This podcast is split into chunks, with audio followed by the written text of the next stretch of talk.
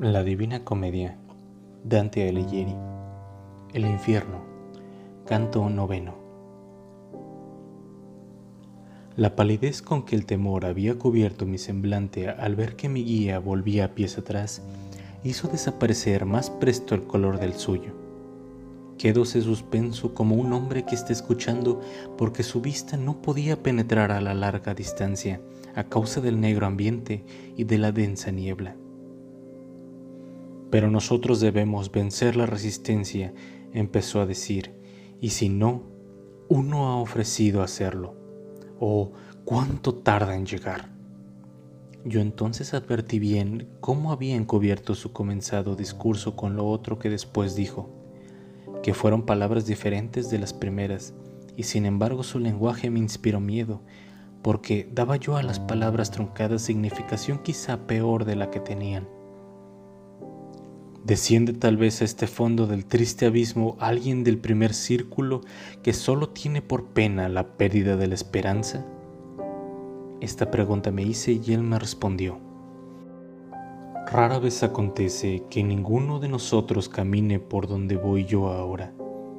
Verdad es que en otra ocasión vine aquí abajo por un conjuro de aquella cruel ericto que hacía volver las almas a sus cuerpos poco tiempo había pasado desde que la mía abandonó mi carne, cuando me obligó a entrar dentro de esos muros para sacar un espíritu del círculo de Judas. En este lugar, el más bajo, el más oscuro y el más distante del cielo que lo envuelve todo. Sé muy bien el camino, y así considérate seguro. Esa laguna que tan fetidez exhala ciñe en torno a la dolorosa ciudad donde no nos será ya dado penetrar sin ira. Otras cosas dijo, de que no hago yo memoria, porque los ojos llevaron toda mi atención hacia la alta torre, cuya cima estaba ardiendo, y donde a un mismo tiempo se alzaron de pronto tres furias infernales, teñidas de sangre y mostrando miembros y ademanes de mujeres. Iban cubiertas de verdosas hidras, y llevaban por cabellos pequeñas serpientes cerrastas que se entrelazaban sobre sus horribles sienes. Él, que conoció bien a las servidoras de la reina del dolor eterno, mira, me dijo, las feroces erinas. Esa que está a la izquierda es Mejera, la que a la vez llorando a la derecha, Aleto.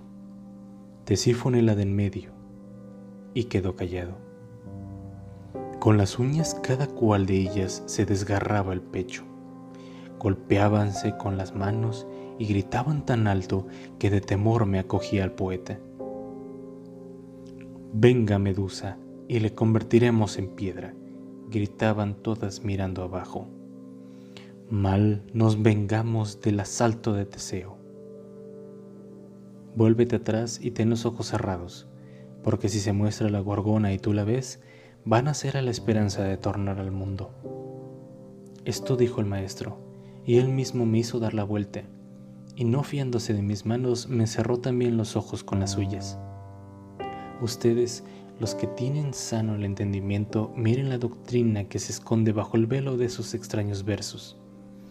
Mas ya venía, por encima de las turbadas olas, el estrépito de un espantoso sonido, que hacía retemblar ambas orillas no de otro modo sucede cuando un viento impelido por los contrarios calores embiste a la selva, y sin freno alguno desgaja la rama, las derriba y lanza a lo lejos, y soberbio y entre nubes de polvo adelanta más y hace huir a las fieras y a los pastores. Descubrióme entonces los ojos diciendo, Dirige ahora la fuerza de tus miradas y sobre esa eterna espuma hacia donde el vapor es más espeso y como las ranas que delante de la enemiga culebra se dispersan todas por el agua hasta que van apiñándose en el cieno, de la propia suerte vi huir más de mil almas condenadas ante uno que pasaba a pie junto a la estigia.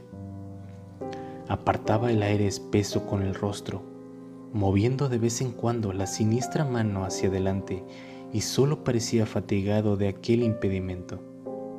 Comprendí bien que era un mensajero del cielo, y me volví hacia mi maestro, mas éste me hizo señas de que estuviese quedo y me inclinase ante él. Ah, cuán desdeñoso me parecía. Llegó a la puerta y la abrió con una varita, sin expresar estorbo alguno. Oh proscritos del cielo, raza menospreciada, empezó a gritar, pues ya en el umbral horrible. ¿Cómo caben ustedes semejante audacia? ¿Por qué hacen resistencia a aquella voluntad que jamás deja de cumplir sus fines y que tantas veces ha incrementado sus dolores? ¿Qué les aprovecha rebelarse contra los hados? Sus cerberos, si mal no recuerdan, tiene aún pelados de sus resultas, hocicos y cuello.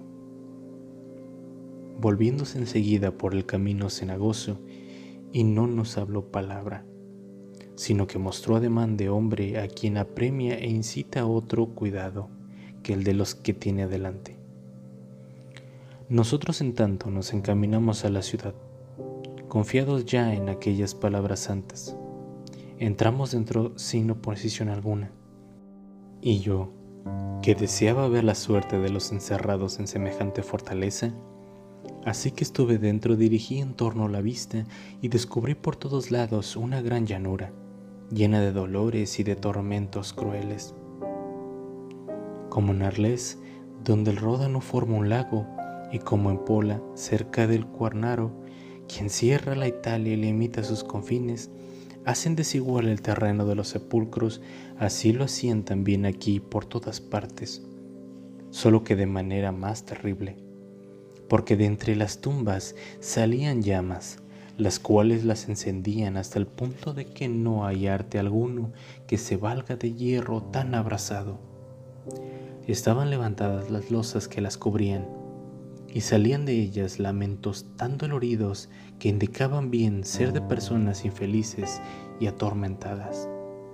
Y dije, Maestro, ¿qué gentes son esas que metidas dentro de esas arcas se hacen sentir por medio de ayes tan lastimeros?